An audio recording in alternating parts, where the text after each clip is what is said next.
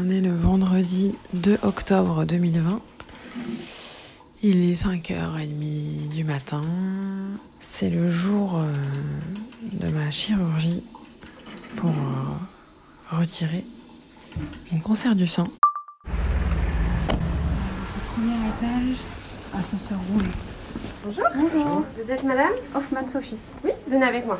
Donc mastectomie totale euh, du sein droit avec euh, reconstruction immédiate.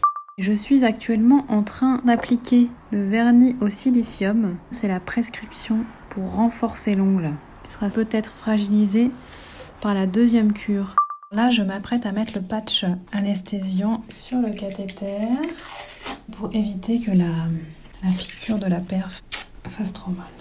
Voici une petite pensée. Il ne faut pas trop anticiper. J'avais marqué toutes les dates de chimiothérapie et je dois toutes les effacer parce que toutes les dates vont changer.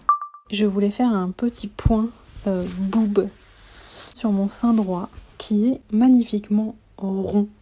Voilà, les cheveux commencent à, à partir. Penchez la tête en arrière.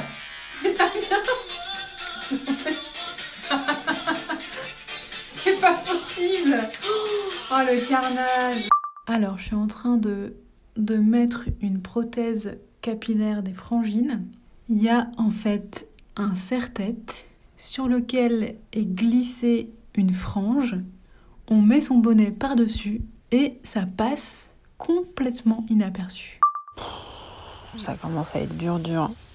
Je me sens vraiment pas top. Allez Tu veux faire un tour comme ça Voilà 1 minute de footing. Ouh. Par rapport à la nouvelle année et aux bonnes résolutions, comme si on avait des mauvaises résolutions.